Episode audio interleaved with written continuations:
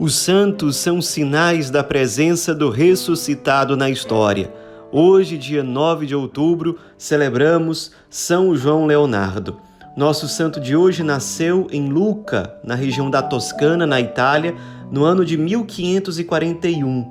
Seu pai era farmacêutico e ele seguiu a profissão do pai até os 26 anos de idade, quando seu pai morreu e então ele foi realizar um sonho antigo que era ser ordenado sacerdote.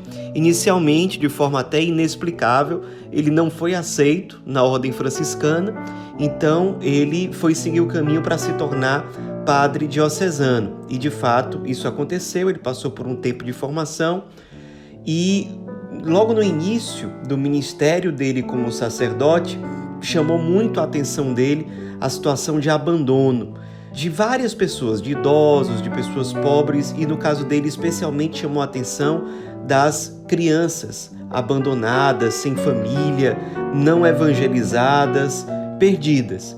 E ele, movido por compaixão por essas crianças, ele congregou algumas dezenas de padres e fundou a Congregação dos Clérigos Regulares. Ele fez o seguinte: logo depois que ele foi ordenado sacerdote, ele se tornou o pároco da igreja de Santa Maria da Rosa.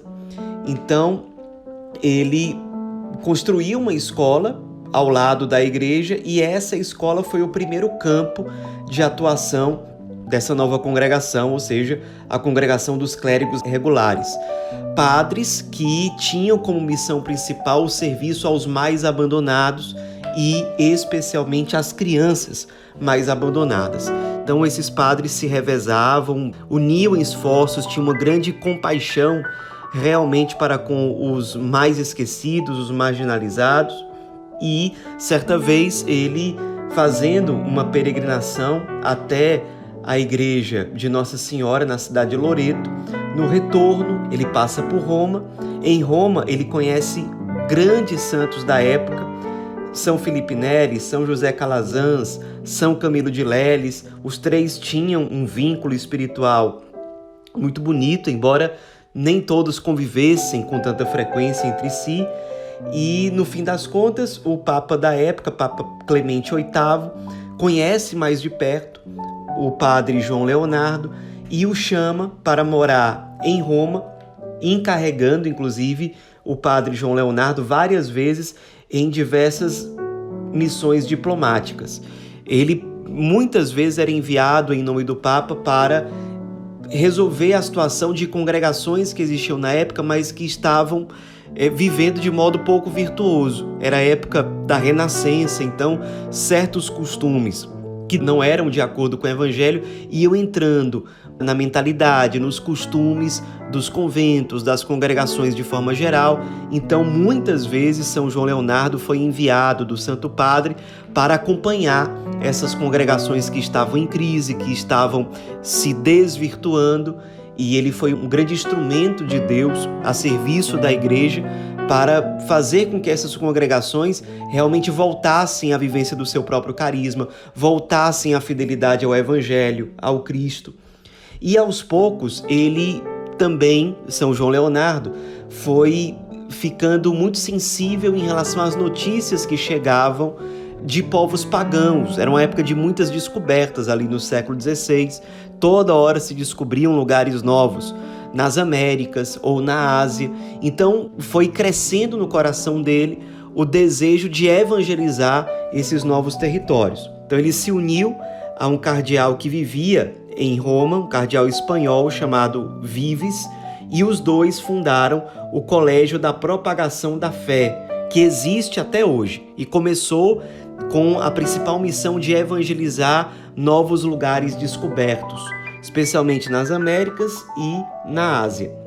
Ele, o São João Leonardo, nunca saiu de Roma, mas ali de Roma ele recrutava pessoas, motivava, formava educadores, catequistas, missionários de forma geral que eram enviados até esses lugares mais distantes que precisavam ser evangelizados.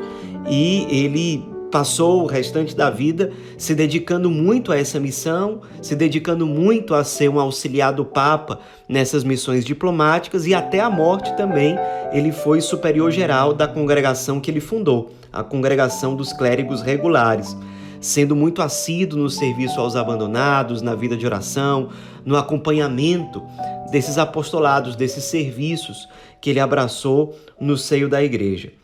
No fim da vida, já com 68 anos de idade, vestido com um saco de penitência, deitado sobre cinzas para fazer penitência perto de morrer e morrer de fato de forma santa, ele acaba falecendo no dia 9 de outubro de 1609, deixando um grande testemunho de santidade, de dedicação a Cristo, à Igreja, além de muitos escritos de valor teológico, de valor moral, que até hoje são lidos, estudados, são objeto de meditação.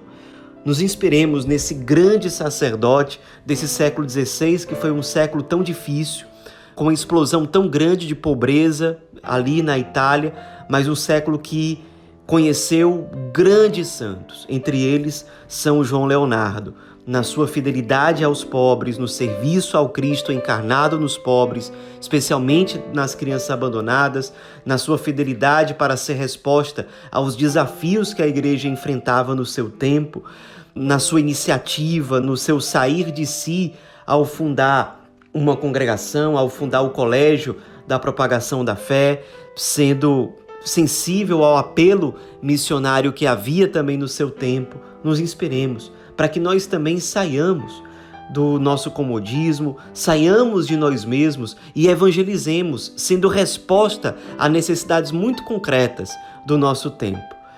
Nos inspiremos nesse grande sacerdote, nesse sacerdote tão dedicado, tão fiel, que consumiu sua vida inteira por amor ao Evangelho. São João Leonardo, rogai por nós.